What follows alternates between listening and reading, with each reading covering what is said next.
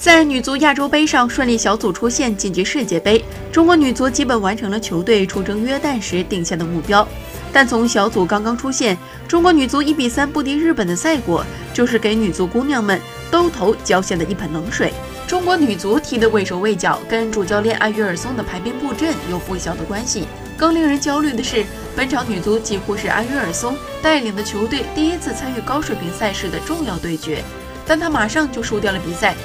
而即使是此前有过与强队交手的经验，